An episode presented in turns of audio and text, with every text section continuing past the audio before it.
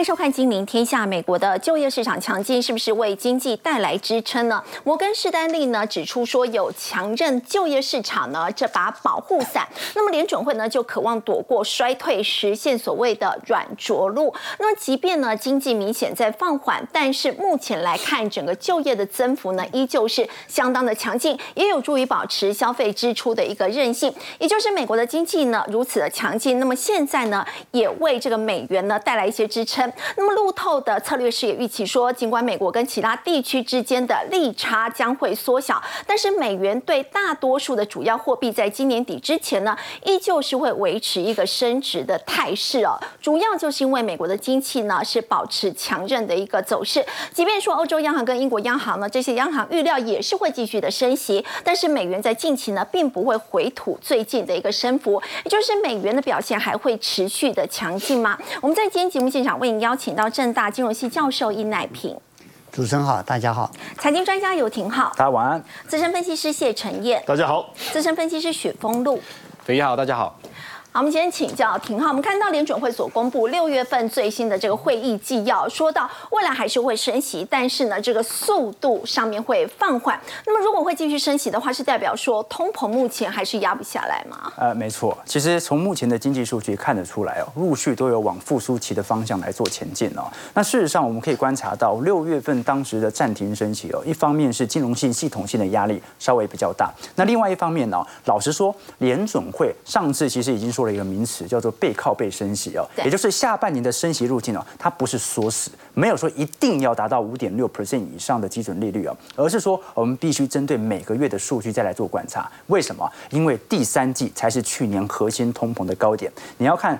年增率 Y O Y 会不会下滑？那要看第三季的数据，所以要一个月一个月来做判断，不用急于把未来的路径给说死。所以这一次纽约联总会分行的总裁威廉斯特别表示，完全支持联总会在六月份按兵不动的决策。不过依照目前的 Fed Watch，七月份升息一码几率来到五点五 percent 几率啊，是九成。好，所以基本上联总会到目前为止哦，也没有任何稍微舒缓鹰派或者释放鸽派的谈话。换句话说，七月份升息的几率是特别强的啦。对，但我们也跟跟投资朋友分享了，只要它还在升息，一方面金融系系统性冲击可能没这么大，所以它敢升；另外一方面，经济数据其实比想象中还要来得强劲。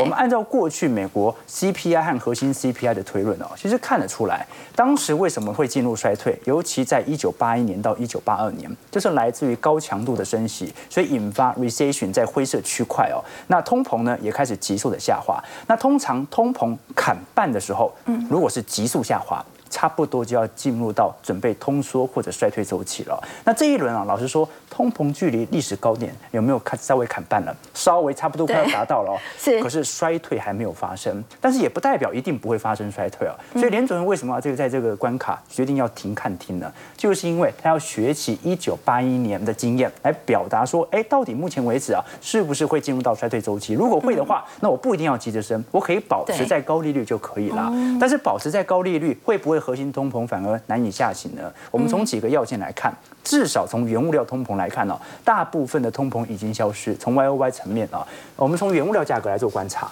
从农产品、基础金属和能源价格来做表述，你会发现啊。基础金属的部分哦，其实见高点之后下行力度蛮快的，但是最近也在主体的迹象。能源价格呢，虽然跌幅几乎是砍半，但是最近也在主体哦。只有农产品价格还在一个高档震荡。对，这跟下礼拜黑海协议有剧烈相关哦，因为当时黑海协议哦，是我们看到俄罗斯允许乌克兰进行海外的出口。那如果农产品这一次黑海协议并没有延长协议协约的话，协议的话，那很有可能对于农产品价格有新一波冲击的。但至少可以承认一件事情，就是原原物料该跌的确跌了，但跌了这么多，对于核心通膨的传统效果并不是特别的显著。更何况它现在要筑底了，所以这个时候适时的升息一码到两码，尝试的抑制目前的炒作情绪是很重要的。所以我们可以观察到，如果以标普百指数来看呢，今年涨幅是高达一成六，大概在四千四百点左右。去年什么时候开始升息的？去年大概是三月份左右开始升息的。升息之后呢，股价就一路的下跌，结果现在已经完全收复过去升息以来的跌。幅了。换句话说，联总会升了五百个基点，结果股价已经创了升息以来的新高。那现在距离历史高点也就剩下八趴了。你说半年内在下半年涨八趴，并不是一个多大的难度哦。所以现在进行风险资产的抑制，只要确保金融系系统性没有太大的问题，应该是要升息的。不过这也取决到。联总会升息啊，不代表全球的流动性啊是进入到高速紧缩的。为什么？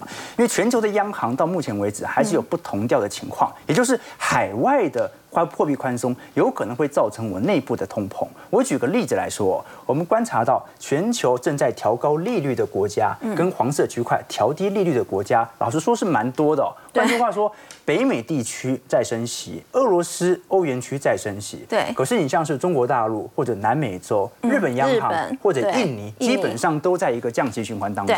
甚至韩国央行很有可能今年会提前进入到降息循环，原因是因为内部的呃这种利率升息的压力过大。所以换句话说，那些有些国家还在撒钱，那有些国家还在撒钱，它某种程度会把内部的通膨传导至海外嘛？那会不会造成联总会在面临未来的通膨压力来得更加就更为显著？这是值得观察的。所以说，六月份的会的这费的联总会的会议纪要，其实它已经透露出了我们现在是停看停，但是呢，看了六月份的数据，我们发现必须要再升息，他的态度应该是这样。好，所以在。上半年原本大家关注的都是经济到底会不会衰退，那么现在呢，开始要担心的是这个通膨会不会再起。不过如果说现在也有经济学家认为说，可能降息的时间点会往后延，我可能就是维持利率在高档一段时间，到二零二六年。才来降息的话，那股市会怎么表现呢？没错，所以你刚才提到啊，去年的交易主基调是通膨，对，基本上如果通膨数据亮丽，即便经济数据看起来好啊，市场一样会担忧股市会下跌。嗯，所以通膨越高，股市跌越重。但是今年上半年很明显啊，大家对于通膨的隐忧担忧没有这么高，对，反而今年的交易主基调是衰退，衰退会财报不好，如果经济不好的话才会下跌。嗯，那下半年呢，看起来我个人认为啊，情况又会重新回到去年的水准啊。什么意思呢？就是市场对于下半年到明年的复苏期已经有一个基本的预估值，要不然利率预期也不会调升这么多。那大家现在真正担心的是通膨压不压得下来？这也是联总会在这几次的会议纪要当中和这些官员的谈话当中特别去琢磨的。我比如说这一次堪萨斯联总会的经济学家，他发布了一篇报告，就特别提到，如果按照当下的劳动力市场经济情况的氛围啊，按照现在通膨下行的速度啊，你想要达回两趴的通膨目标值啊，至少是到二零二六年。那你要面对这种情况哦，他就给了几个路径啊。第一种啊，偷撇步啊，你把通膨目标调高就好。哎，我们不用回到两趴，回到三趴就好了。回到两趴，对啊，就是把目标改变一下就好了嘛。谁说一定要回到两趴的？那第二件事情呢，就是我们必须要持续的升息。把二零二六年这件事情呢，时间线可以提前，尽量在二零二四年到二零二五年啊，借由升息提前达成目标。那第三种呢，是属于比较中性的，就维持在目前的利率哦，可以升个一码两码，但是不要再升太多了，维持现在的利率啊，等待通膨自然的下行，用这样的一个方式停看听。如果经济有转坏的迹象，那我们就稍微停一下，或者说稍微预防性降息个一码两码。但是，一旦经济稳定的话，那我们就继续升息，或者维持在高利率的区间。那这之所以这么说的原因呢，是因为到目前为止，虽然我们如果是从总通膨率啊和联邦基准利率来做观察，的确，目前你把资金放在中央银行联总会拿到的利息啊，某种程度是跑赢通膨一点点的。对。可是核心通膨还没有完全跑赢。但是如果我们以十年期公债的名目利率来看呢，最近十年期公债殖利率还在三点八 percent 嘛，嗯，那通膨还在四趴以上。啊，那换句话说，你买公债。拿到的配息，拿到的殖利率基本上是无法抗通膨的哦。好，但是呢，你可以观察到啊，十年期公债的实质利率啊，就是负值。为什么呢？因为刚才看的是名目嘛，所以你把通膨扣掉之后，发现还差一点五二 percent 啊。你持有公债，你还会跑输给通膨呢。在这种状态底下啊，至少目前为止，堪萨斯央行联总会的态度很明显，就是要么就继续升，要么就维持在高利率。但继续升的话，压力太大了。对，所以呢。确定的是一件事情，就是至少在二零二五到二零二六年以前没有任何降息的机会。但是你至少要向市场喊这个话，不要让市场有过多的预期。那换句话说，什么意思呢？联总会只要没有降息，我个人认为这一波的牛市就会始终存在，或者它不要释放任何降息的谈话，那么股票顶多就是回调。所以哦。这一波的行情呢，我个人认为啊，很有可能会二零二三年的行情，类似于一九八三年，不见得是全面性的飙涨啊，但是可以承认一件事情是哦，升息所产生的利率或者说通膨的抑制效果，它已经慢慢涌现了。那未来的格局，它取决于基本面的复苏，但是最坏的情况也已经过了，所以基本上我们未来就看一下联总会的动态，基本上它只要维持的这种鹰派的谈话，我个人认为就没有多要害怕的。所以这个牛市有机会就是一路。延续下去。不过再请教廷浩，你刚刚提到，大家从原本担心经济衰退，现在又回来再关注通膨的问题。不过在先前有很多先行指标，明明都预告说可能经济会出现衰退，所以是失准了吗？呃，我们通常在过去一段时间呢，针对今年会不会衰退，有很多的总经指标都指出了方向。那大部分数据都认为，今年至少是景气下行年。对。那过去通常被视为经济衰退的领先指标，也就是两年期跟十年期公债的直利率的倒挂现象。其实从二一年开始，它倒挂幅度就不断在加大。你看，当时零五年、零六年倒挂之后啊，隔一年马上就金融海啸了。那一九九九年也是哦。可是为什么说这一波的直利率倒挂现象啊，始终我们看到，即便下半年经济衰退，看起来好像也不是多大的严重的萧条或者重度衰退。原因很简单哦。我们讲说，零五年、零六年呢，或者一九九九年呢，虽然也在升息循环，但升息力度不像在过去一年五百个基点来的这么猛烈哦。那我们都很清楚，直利率的倒挂现象，它来自于短天期和长天期直利率的大幅变动。正常来讲，十年期公债直利率比较高嘛，两年期比较低嘛，因为时间比较近嘛。哦，那什么时候倒挂呢？就是突然两年期比十年期还要来得高。那换句话说，就是市场针对短期利率有非常高的提振效果。所以说这一波的倒挂情况哦。跟过去自然的景气走皮见高点下行那种感觉不太一样，它这一次比较像是联准会哦升息升过头了，硬是把直利率倒挂现象给转过来，所以这个直利率倒挂的先行指标啊，看起来在今年就有点失效了。但是这说明一件事情哦，就是说虽然市场上觉得今年不会严重衰退哦，但不代表股市不会回调。为什么这么说呢？因为在多头市场当中哦，它的回调幅度往往来的最为剧烈哦。多头不可能就一路涨上去的，它都会有回调。而近期在第三季回调的几率就比较大。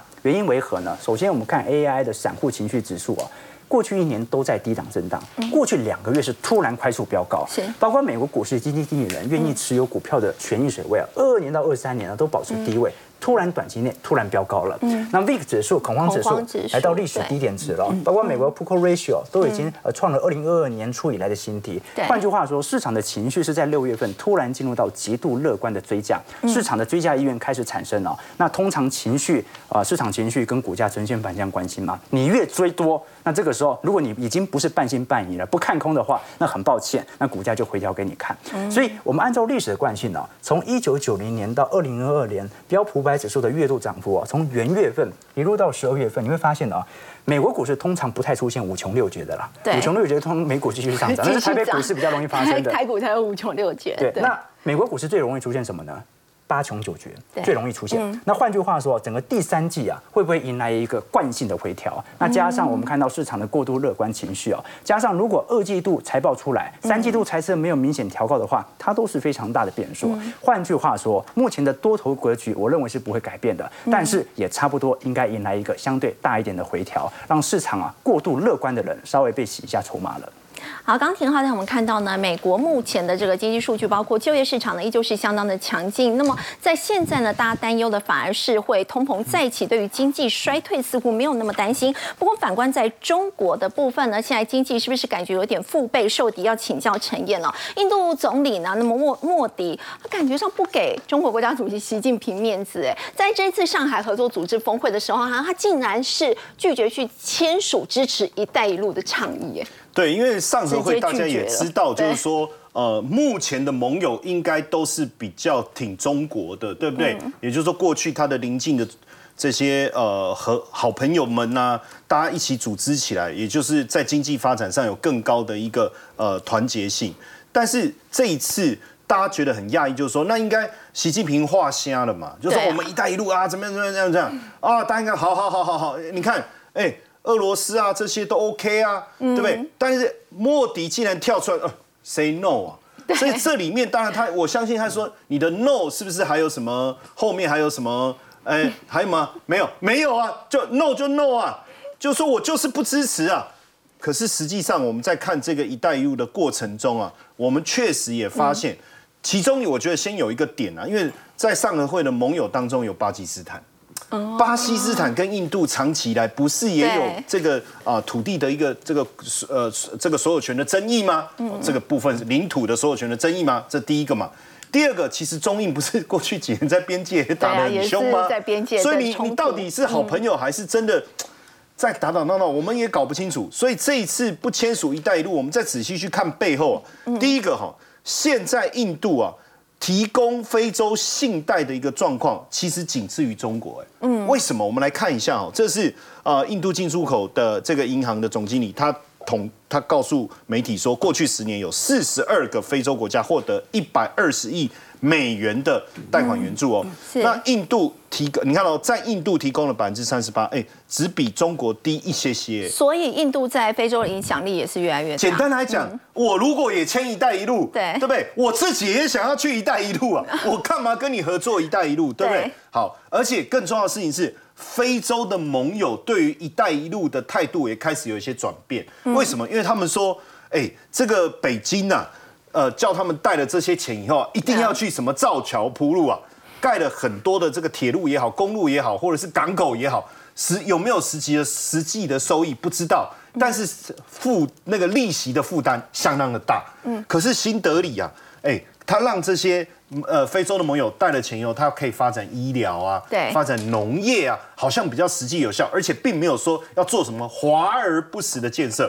我们就举几个例子，“一带一路”里面当中，像马来西亚本来跟中国要合作的高铁取消了，嗯，还有缅甸本来要合作的港口的金额也减少，所以我们确实也发现了“一带一路”的这些合作的盟友当中。态度已经开始有一些转变，所以印度适时的切入，是不是也给中国带来一些威胁？所以他可以很大声，我不爱枪。好，当然在这当中，我们也特别看到了，就是说印度也好，我们看到非洲很多的国家也好，其实有很多的新兴市场的国家开始在崛起。那过去因为跟中国有高度的一个挂钩，我们讲到“一带一路”就是其中的一个模式。那现在我们也发现，跟中国脱钩以后，就新兴市场的国家跟中国脱钩以后，反而有一些新的机会，甚至我们看到他们在 GDP 上面有更好的一个增长。我相信其中有一个点，就是不用再去背负这个庞大的一个债务、债务的问题、华而不实的这个基础建设哈。那所以我们再看，有四分之三哦，今年的经济增长竟然超出预期，其中最明显的哦，我们看到印度跟巴西，对不对？经济增长的力道，哇！大家瞠目结舌，说哇，你经济增长的力道怎么这么强？尤其是在这一次疫情当中，我们也发现新兴市场原本大家都认为说，第一个疫情的影响，第二个通货膨胀的问题，对新兴市场经济的增长的压力很大。结果没有，反而这些新兴市场一方面跟中国脱钩，嗯，一方面在疫情过程当中反而有更强的恢复能力，对，甚至在政府的这个补贴跟资助当中。所造成的这个财政的赤字的程度，竟然只有美国的一半，哎，所以表示新兴市场并没有你们想象的这么样弱，并不是哈，并不是。所以这个呃，西方国家希望中国去风险化，那中国只好自己转向内需，再加上新兴市场也减少了对中国的依赖，所以对中国来讲，我想是内外这个这个疲惫，是不是？那个内外在交。所以包括你刚刚说印度可以直接拒绝，还有印度也是有能力提供给非洲这么多的贷款，所以它中国那的影响力是大不如前。对，然后加上外资，实际上你看最近中国商务部在官网发布一个外资企业圆桌会议，这个会议很重要。你之前把人家赶跑了，对不对？嗯。啊，走走走走走，要走就走了，不要再我再回来，踏出这个门就不要再叫我爸爸，有没有那种感觉？哎，可是现在发现不行了，人家跨出去以后，你整个经济体的。这个成长力道快速的萎缩，加上外部的盟友也不团结，然后以前跟你合作的也开始脱钩，以后他一定要透过这样的一个方式，开始再把外资找回来，而且他其中有一句话很好要。我们会把外资摆在一个适当的位置，你们不要担心。所以这一次的这个圆桌会议，你看，外资企业圆桌会部长王文涛特别主持，哎，哎，这都大的生技公司，哎，你看拜耳、默沙东、罗氏、阿斯特、杰利康、辉瑞等等哦，十二个主要的国际医药企业，你看他说我会把你放在更重要的位置，比你想象的更重要，对不对？最主要原因还是。所有的这些外资企业对中国信心的下滑，你看欧企信心下滑，百分之六十二说，哎，你这个监管已经让我们错失了持续在中国发展的机会。六十二很高哎，六十四认为说，哎，这个营运难度也变高了。然后有三成说它的营收下滑。好，百分之七十五的企业真的在重新评估供应链的策略。好，这个影响很大。当然你说中国商务部的这个发喊话有没有帮助？哎，真的有哎，你看这个中国第一财经就报道说。莫德纳这个够大嘛，对不对？哦，尤其是这次疫情，大家看到它的影响力，它的 mRNA 实际上也真的要在中国投资，哦，十亿美十亿美金也签了一个 MOU 了，要来供应中国市场。所以有没有帮助？多多少少有。但哦，我想到我刚才讲那个成语了，内外交迫哦，总算想起来哈。所以我们来刚才讲外嘛，我们现在讲内。地方债哦，我要请教陈燕，他们现在地方债问题是不是非常严重？对，因为实实际上我们也一直知道地方债的一个问题哦，但是呢，过去大家可能都避而不谈，对。哦，比较隐晦的方式，然后就就就那个很像伏地魔一样，不要讲那个名字哦，可是却被高盛点名，高盛他特别发了一个报告，而你要知道高盛在华尔街里面的影响力，这份报告出来，可见洞见观瞻，其他人会不会哎？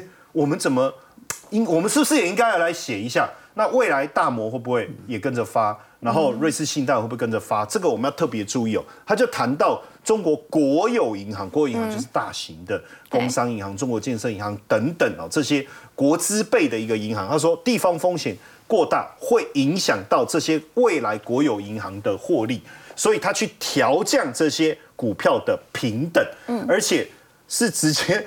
你看哦，因为我们通常在降平等的时候，只会降目标价，还没有那么 over 说啊买入变卖出，这个表示说，哎，连在一起都不想了哦，对，不要再碰面了，直接从买入降到卖出。对你，你，你，你好歹你就降个那个目标价就好。哎，这个是一个很大的动作，我要特别提醒大家，在外资当中，这种报告的一个调整呢，尤其是他把他的平等。直接 downgrade 的话，那势会势必会引发比较大的一个卖压，所以也确实我们看到这两天上证也好，恒生指数也好，出现一个比较大的一个修正，好特别注意一下。那现在地方债的问题实在太高，高达六十五兆，所以会影响到整个营业利润，所以这个部分的问题哦，包括呃，当然我们现在看到地方债好像有做一些借新还旧，可是实际上似乎只是把贷款的期间延长，因为现在。呃，国有银行它把贷款期限从十延到二十五，我认为就是用时间是不是来想办法冲淡一切？而且地方债的一个问题，我们也看到，包括地方开发，你看这个十八亿美元哦，结果既然价值哦十八亿，可是。调降调降了百分之二十，就是说我降了百分之二十，降这么多，价比它的价值降百分之，还没有人要，还没有人要买，这个也代表整个地方房地产的一个问题相当的严重哦，相当的严重。那大家当然会希望说，七月的政治局会议会不会有一些比较好的一些措施？可是高盛啊，他说他跟地方非常重要的金融机构啊，跟这些讨论以后，他们也认为应该还不会马上有重大的。这个决策，或是有一些优惠的一个方案或措施来调整，可能大家都还在观察，所以这个部分何时能渡过难关，我们要仔细来评估。好，刚刚陈燕带我们看到呢，中国大陆的经济呢，现在是感觉上内外交迫，而这样的一个经济困境呢，会不会反而是推动美中关系很大的一个助力哦？我们看到美国财长耶伦呢，他在七月六号访问北京，尽管外界认为说，其实在这一次预期应该是不会取得一个重大的一个突破，但是呢，在这一次，大家也说这一场这个会面呢，可能会防止美中关系的这个继续恶化的一个情况，所以要请教殷老师哦。至于双方到底要谈一些什么，在这一次包括人民币啊、美债还有关税的问题，是不是都是大家关注的焦点？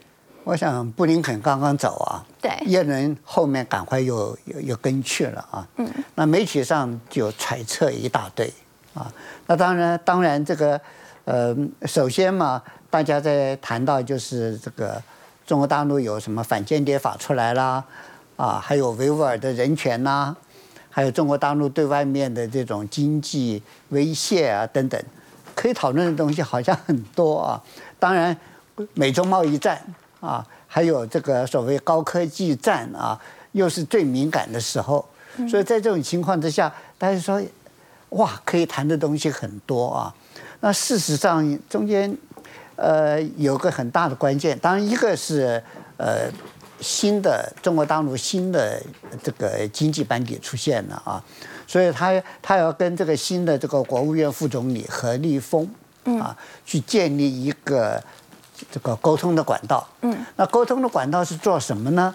这中间有个关键啊，就是过去啊，因为中国大陆常常会抛售美债，对，在这个债券市场会带来很多的这种这个震荡不安啊，对，所以每次抛了一部分以后啊，这个美国的财政部长就会访问北京了，就拜托拜托，不要再抛美债了，不要抛了，或者是 事前跟我打个招呼，我们可以配合一下啊，不要呃不要搞得天下大乱。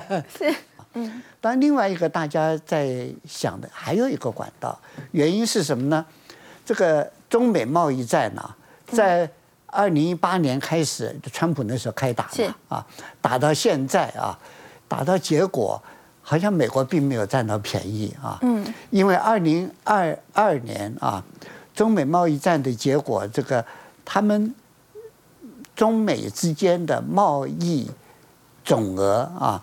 是六千九百零六亿，嗯，是有史以来最高的，而且贸易逆差就是美国对中国的贸易逆差是三千八百二十九亿，将近一半多。在这种情形之下，你打了半天，这结果贸易逆贸易逆差越来越大，贸易反而增加，好像你这个打了半天没有什么结果嘛。嗯，而这个关税你刻的那么高。没有什么效果。那如果进一步去检讨的话，发现啊，它贸易战刚刚开打的时候，有一部分这个订单就转到欧洲去了。嗯，所以欧盟的对美国的贸易就大增啊。另外还有一部分呢，我们晓得这个生产基地换到越南去了。那虽然生产基地变成生越南出产，可是它的上游的原料原材料。可能都还是来自于中国，嗯，所以中国并没有受到太大的这种冲击，再加上很多卖给美国的东西啊，美国根本不生产，美国非需非要买不可。那在这种情况之下，我们看到的就是这个这个中美的贸易是不断的在成长。那你克这些高关税一点用都没有嘛？所以美国就在考虑，就是这个关税可能要重新的调整了啊。嗯，那在。在这种背景之下啊，耶伦就等于我来示好，带一个好消息啊，大家这个麻吉麻吉，呃，这个这个呃，我们退让一步，希望嘛，呃，双方能够维持一个良好的关系。刚刚跟我们提到，其实现在美中之间的这个科技战呢，感觉上是已经没有办法刹车。那么在这一次美国财长耶伦的访中呢，很有可能呢会针对这个。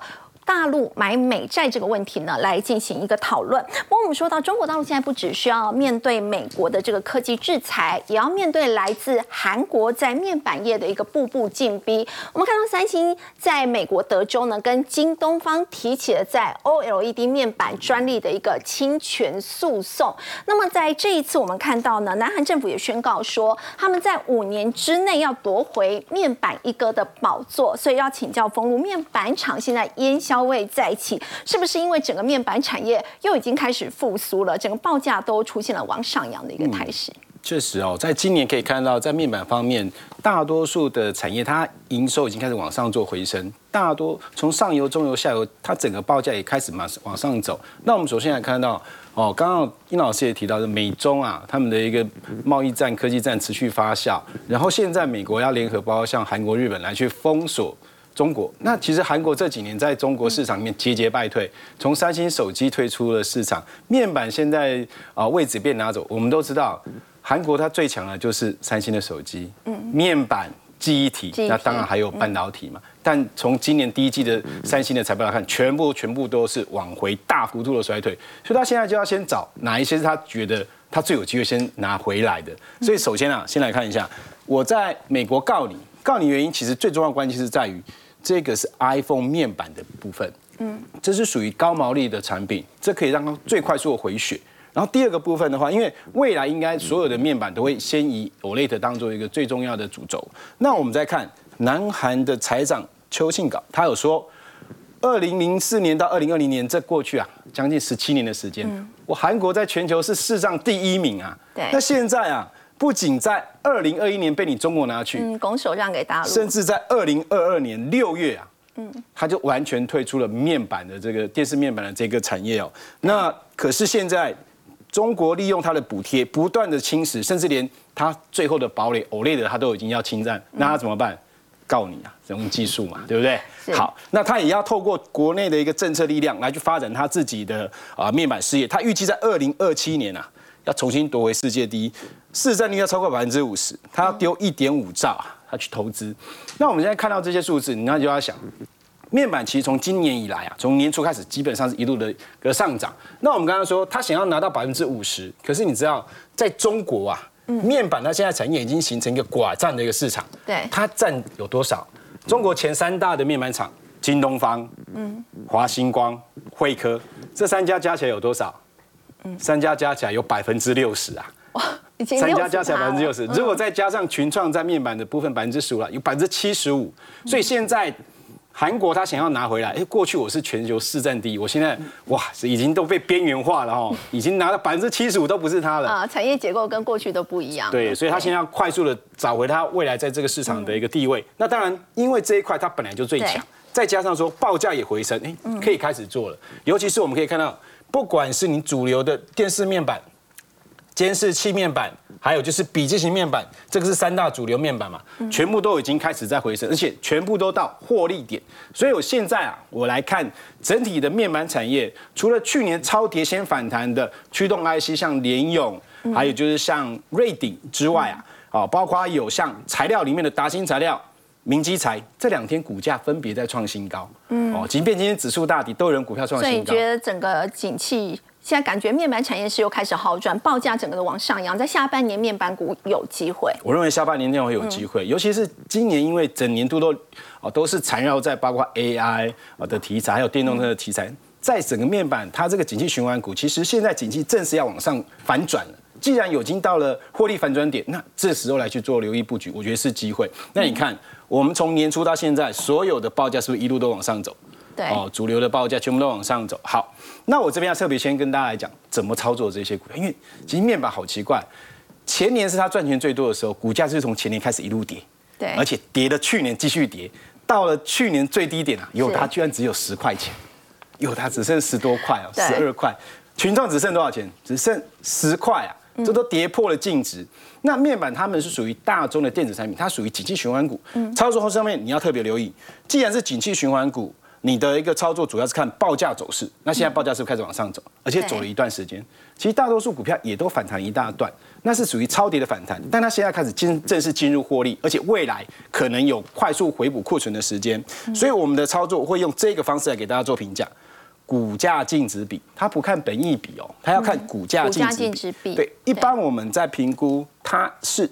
在落在零点八到一点二这个区间，股价净值比零点八到一点二倍之间，好，这是属于多头格局啦。空头当然是跌的，跌的完全不会停嘛，哈。那我们举例来讲，友达现在净值有二十二点零一元，嗯，如果现在我们判断它股价准准备要走多头的话，那我认为它未来的高点位置会落在十七点六到二十六元这个区间，看市场的一个气氛。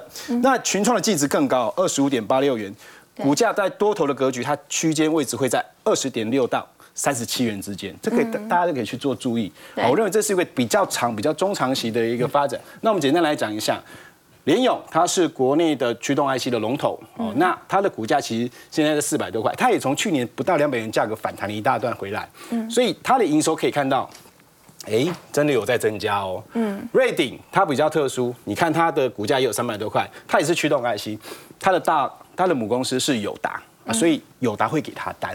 它的股，它获利也很稳定，营收也是月增，还没有公布六月，但五六五月已经都双增了。好，那我们来看最近昨天创新高跟今天创新高的股票，来达新昨天公布营收，六月营收四点零五亿，这代表什么？月增七点九，好像不是很厉害，年增有四十二点五九，四成以上。股价今天其实一度攻到涨停板，创新高哦，是创今天新高哦。明基材其实昨天也是做前天公布材料的，对他做材料，这两个都是做材料。六月营收是创高的，也是创高哦，年增十八 percent。今天盘中最高点不过来到四十六块，震荡比较大。中就是有差点要被打到跌停，为什么会昨天那么多人排着买，然后今天股价就这么弱势？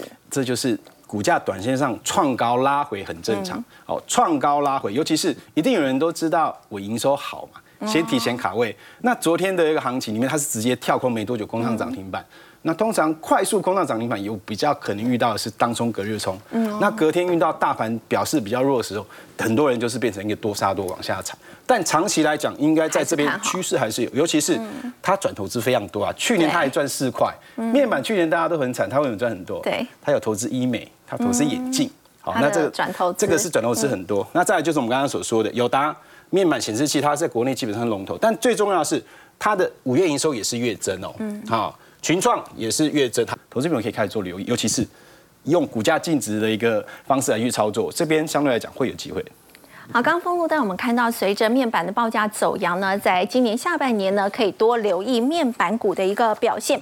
不刚也特别提到的这个明基材哦，它随着面板景气的逐步复苏，加上它的这个转投资哦，其实在去年的一个部分呢，它每一股还是可以赚四块钱以上。到底怎么样在不景气当中可以做到这样一个亮眼的表现呢？我们先休息一下，稍后来了解。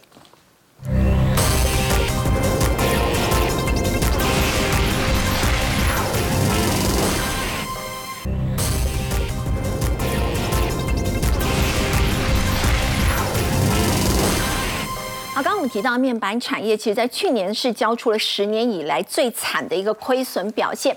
莫米也特别提到明基材，就要请教陈业，他为什么在这么惨的情况之下，他每一股还可以赚四块钱以上？对，因为当然讲明基材哈，实际上它跟面板是高度相关，因为做的是偏光片哦，简单讲就偏光板然后，嗯，那这个当然就是跟面板是高度连接哈，但在我们看到。其实今年的第一季哦，偏光板的价动率从八十五到第二季已经回升到九十，也就是其实最近我们也看到大型面板的报价已经回升了，而且回升的幅度还蛮大，所以这个部分有受到利多的一个带动，就是价动率的部分有回升哦。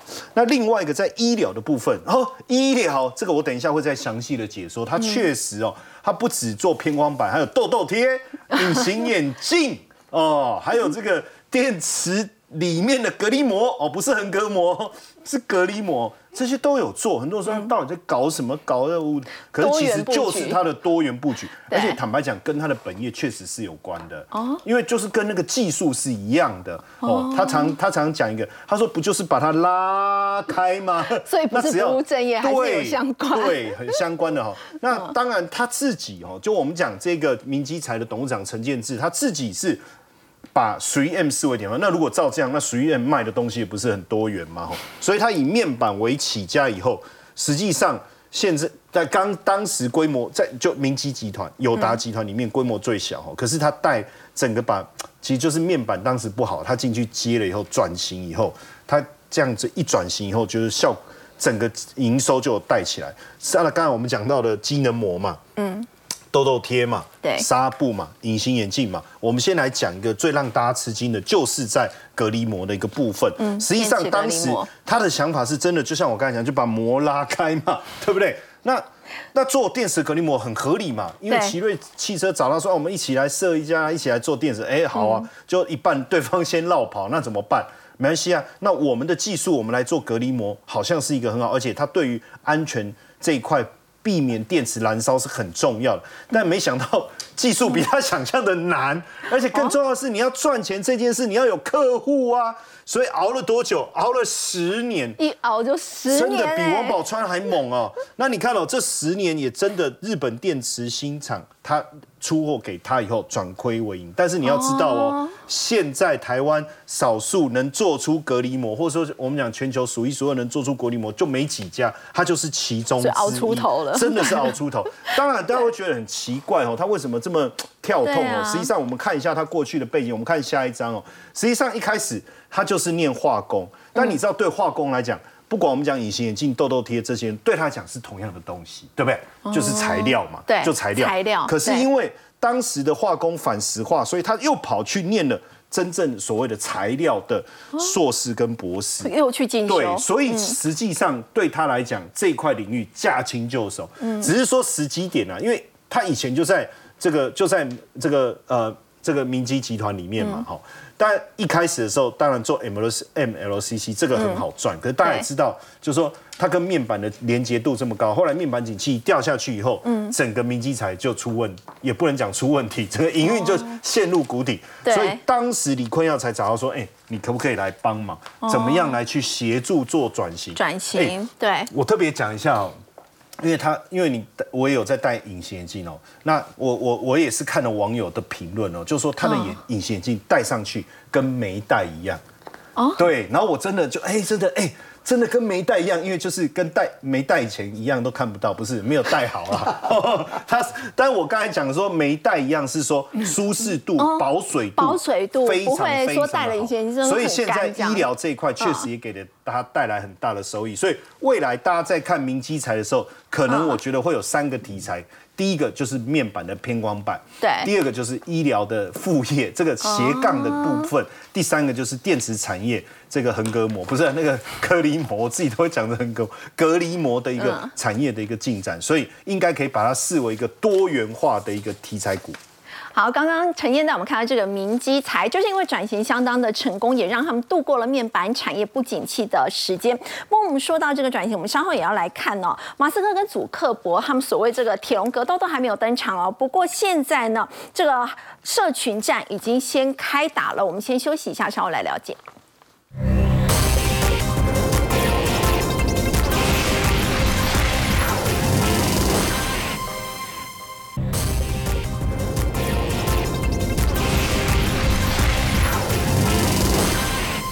好，铁笼格斗都还没有登场，马斯克跟祖克伯社群战已经先开打了。Meta 正是为 IG 哦，要请教这个廷浩，他们推出了这个文字版对话式的 App，为什么大家会说它是 Twitter 最大的一个杀手呢？为什么？因为它的服务内容哦，或者它的这个 APP 的属性哦，几乎完全跟 Twitter 一模一样。啊，但是呢，Twitter 最近因为它有蓝勾勾的限制嘛，所以基本上你是要必须采取订阅服务才能够有相对的服务啊。嗯。但是 Meta 这一次所出炉的 App Trade 啊。它本身四小时内五百万名用户啊，基本上它现在连广告都没有啊。Twitter 滑一滑还会滑到广告嘛，所以导致有大量的用户开始转入哦。尤其它的操作是非常之方便的，你只要用自己的 IG 账号一转，马上就转过去了。好，所以基本上它跟 IG 的操作方式几乎是一模一样。同时间你在 IG 本身的既有的社交圈是直接转过去的哦，就是代表着，哎，如果你的好朋友如果也用这个 App 的话，它可以直接转过去，直接追踪哦。那你的好朋友如果追踪你，也可以。直接拉过来，所以早上我就办了，哎，真的蛮好用的，跟 Twitter 非常非常的像。很多年轻人都用 IG 啊。我们说，这个一个好的产品要怎么样才能够获得年轻人的青睐？就是。老爸老妈都没在用的软体就可以了，你知道，因为最近几年嘛，这个老爸老妈都一定有脸书了，都用脸书。对，那为了要年轻人用 IG，对，要关注自己的儿子女儿，所以最近那个呃老年人口使用 IG 的比例也非常高。好，那他开始加入，那大家就很害怕嘛，害怕马上就来用新的 App，好，赶快逃啊！但我们可以了解到哦，Meta 这一次 IG 所推出的新款的应用程序呃程式哦，它的呃整体的效用啊，其实跟 Twitter 其实是非常之相近的。嗯，那它最长五百个字元。那讯息回复啊，或转发他人讯息，都跟 Twitter 非常类似啊。但同时，它也可以分享连接、照片和五分钟的影片哦。Twitter 如果你要放长影片是不行的，但 Straight 可以哦。嗯。可是我们这个时候就了解到了，如果从资产价格的角度回调，好像好像这一轮的推出的确是有那个呃很明显的造势的感觉。为什么？因为脸书股价今年涨幅啊，从最低点弹起来，弹了两百四十个 percent 啊，哇，非常之惊人哦。哦，那脸书我们都很清楚啊，过去一年呢，一推出元宇宙，马上股价就开始下跌，对。所以这一轮呢，大家就在猜啊，到底是 AI 救了股价，还是资本准结救了股价？还是因为这一次最新所出炉的 Trade 救了股价呢？啊，或者人家有说，哎，是不是诈骗广告救了股价？我们都很清楚，脸书的使用人数是不断在下滑当中的。对，事实上我们可以观察到哦，如果是以青年人口，也就是三十五岁以下的年轻人呐，最喜欢使用的软体，在美国市场当中啊，第一个一定就是 Snapchat 啦，对，再就是抖音。再就是 I G，I G，那脸书的比例哦，老实说，连 I G 也太小了吧，十分之一都没到。对，所以脸书目前啊，在美国的青年人口使用上，啊它有一点类似像是大陆的微博。它是明星专门拿来做一个相对公告讯息啊或者追星用的一个正式的软体哦。对。那事实上我们可以观察到。三十岁以下用户使用的脸书的时间呐，正在高速滑落，对，也一直在掉。十三到十七岁几乎都不使用了。那我们也可以观察到，由于这种明显人数的下滑，也导致广告商的意愿啊开始大幅下调，所以大部分的广告都被 YouTube 的 Google 给赚走了。对，脸书反而不断在下行当中。所以我们继续往下看，各位就可以理解到了。事实上，脸书这几年的转型计划是非常明显的。你观察到，它在整个二二年二季度到四季度啊，都在明显的营收年减率当中。对，原因为何？就是资本支出砸太多了。嗯，我们可以观察到哦，当时在整个二二年呢，整个脸书的资本支出大概就一百九十二亿。是，二一年一百九十二亿，二二年来到三百三百二十亿耶。去年因为要推元宇宙，大幅的资金投入啊，结果直接导致资本支出过高。那景气在二零二三年进入到下行周期啊，是导致它的整个财务状况表现并不是特别的理想。所以怎么办呢？只好瘦身，那要怎么瘦身呢？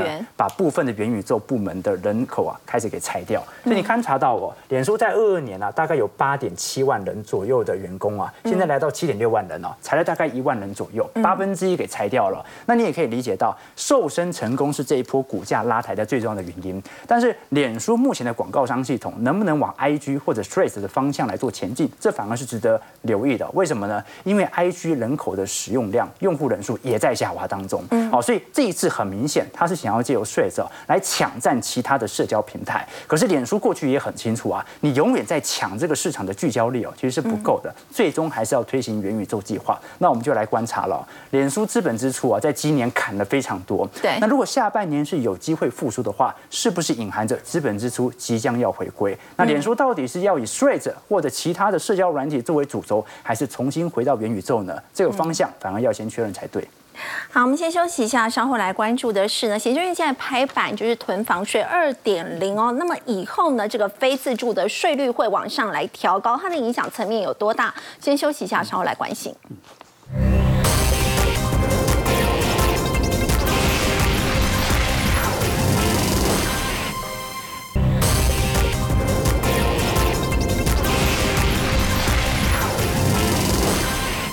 行政院现在已经拍板了，就是囤房税从原本的县市归户，现在变成是全国归户，你完全没有办法去规避掉。而且如果是非自住的税率的话呢，从原本的三点六趴，现在最高会来到四点八趴。要请教殷老师，它的冲击面除了租金可能会往上暴涨之外，还有哪一些的冲击呢？